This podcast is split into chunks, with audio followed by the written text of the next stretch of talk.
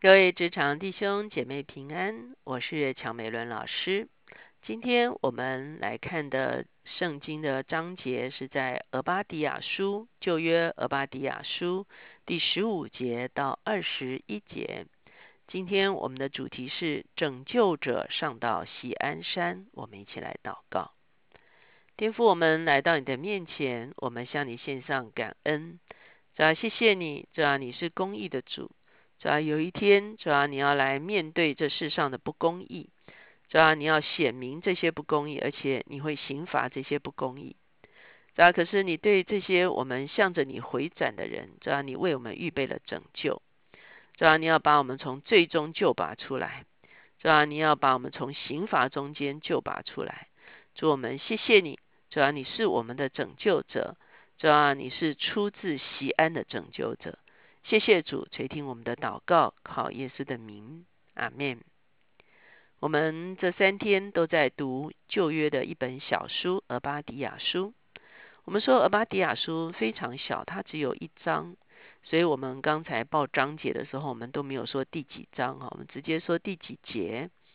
这就是它是非常小，甚至很多时候我们翻圣经的时候哈，就咻一下就翻过去了哈。它是介于阿摩斯书啊跟约拿书的中间哈，所以呢啊常常不经意就这样咻一下翻过去了。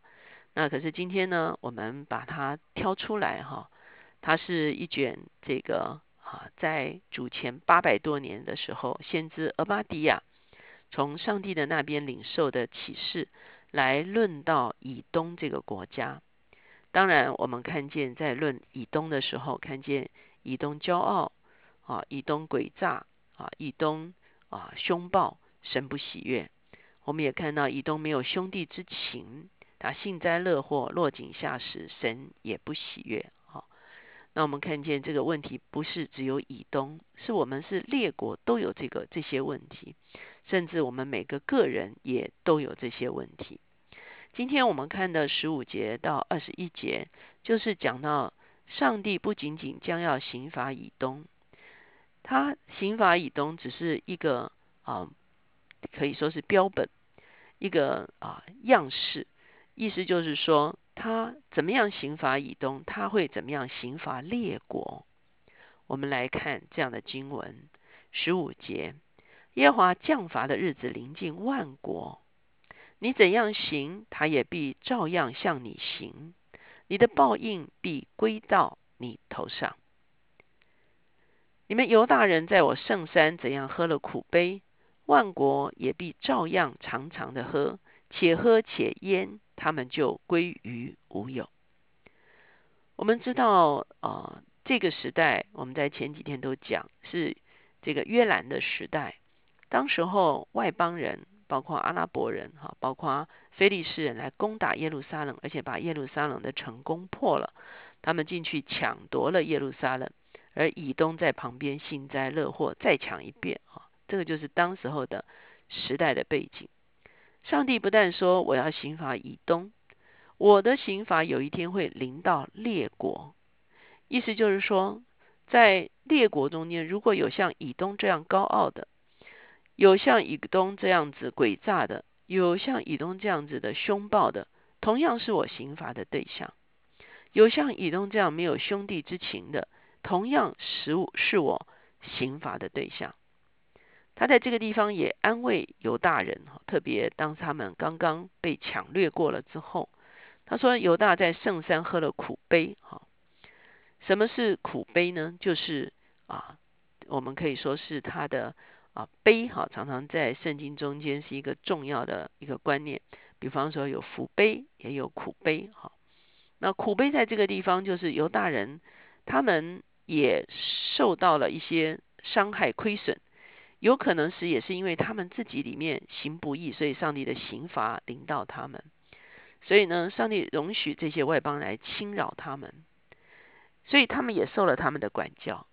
可是这些来伤害犹大的这些列邦呢，同样也要遭受管教。所以我们看见上帝的管教，上帝的刑罚其实是公平的。不但他会在列邦中间施行啊刑罚，事实上，犹大人也会遭受上帝的管教，会遭受上帝的刑罚。第十七节，在锡安山必有逃脱的人，那山也必成圣。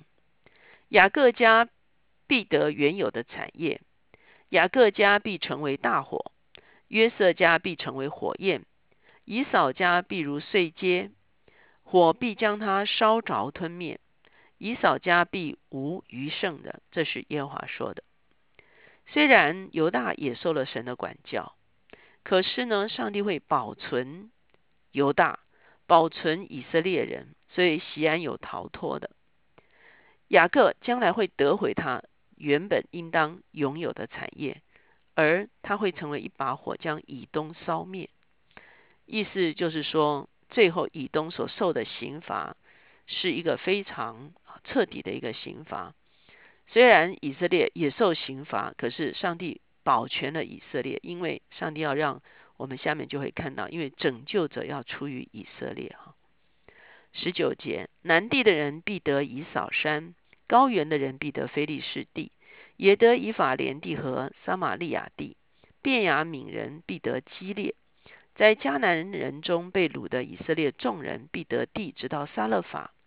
在西法拉中被掳的耶路撒冷人必得南地的诚意。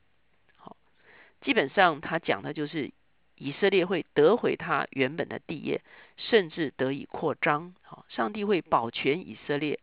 上帝为什么要保全以色列呢？二十一节就是答案。必有拯救者上到喜安山审判以扫山，国度就归耶和华了。拯救者上到喜安山。这句话其实就是俄巴底亚书里面最重要的一个预言。预言什么呢？预言耶稣基督是出自以色列的。这个所谓拯救者上到喜安山，就是上帝为以色列所胜利的拯救者。上帝为万民所设立的拯救者是出自喜安山的。所以出自喜安山，指的就是是出自以色列。我们知道，到了新约的时候，耶稣的名字其实就是拯救。当耶稣将要出生的时候，使者说要给他起名叫耶稣，因为他要把他的百姓从罪恶里面拯救出来。所以这里的拯救者其实就是在预言上帝所要差来的拯救者。到了新约，我们当然知道，指的就是耶稣上到喜安山，他是从以色列而出的。最后我们会看见，耶稣的确是来到锡安山，就是来到耶路撒冷。他为我们成就救恩，就是在耶路撒冷。他不仅仅是为以色列成就救恩，他也是为列国万民成就救恩。当耶稣成就救恩的同时，他也把上帝的国度带到这个世上。而上帝的国度有一天终究是要审判列国，所以他在这个地方说审判以扫山。虽然讲到说的是审判以扫山，可是呢，以扫在这个地方已经成了一个列国的一个象征性的一个代表，不仅仅是以扫山被审判，不仅仅是像 Petra 这个地方后来现在成为废墟啊，以东啊完全的啊王国而已。事实上，它只是成了一个 model，意思就是说，事实上列国都会在上帝公义的一个国度领导的时候。要来面对上帝公义的审判，所以，我们今天这个十五节到二十一节这段经文，第一个，上帝安慰了刚刚被掳掠过的犹大，上帝会眷顾他们，他们中间会有逃脱的，他们中间会有啊存留的，他们中间会有被神保守的。第二个，上帝啊，这个啊，告诉他们说，他们的地业会被保存。为什么呢？因为上帝要保存以色列，好叫救恩将来可以出自以色列。一旦救恩出自以色列，上帝的国就借着这位拯救者临到世上。上帝的国是一个圣洁的国，上帝的国是一个公义的国。如果列邦归顺在上帝的国的里面，就成为被拯救的对象。可是如果列邦继续活在自己的诡诈、自己的啊，这个骄傲自己的啊，可以说是残暴的里面，甚至活在没有兄弟之谊的里面，那都将成为上帝公义国度审判的对象。我们一起来祷告，亲爱的主，我们来到你的面前，正好我们向你献上感恩，主要因为你是全地的主，主要你为我们预备了拯救者，主要你让你的儿子耶稣基督成了肉身，降生在以色列人的中间，主要成了以色列的拯救者，主要也成了万民的拯救者。主要，主要当你做成救恩，我们回转归向你的时候。我们从我们的骄傲中间回转，我们从我们的诡诈中间回转，主要我们从我们的凶暴中间回转，我们从我们的没有弟兄之情的里面回转的时候，主要我们就领受了你的拯救，主要我们就属乎你的国度，主要无论今天我们是什么样子的背景国籍，主要我们都是你的国度，主要我们也知道有一天，主要你要来审判这个世界，主要当这个世界不管是。哪一个国家，哪一个民族，是吧？仍然活在骄傲，活在诡诈，活在凶暴，活在没有弟兄之情的里面，是吧？都是你审判的对象。主啊，我们宣告，主啊，你国度降临。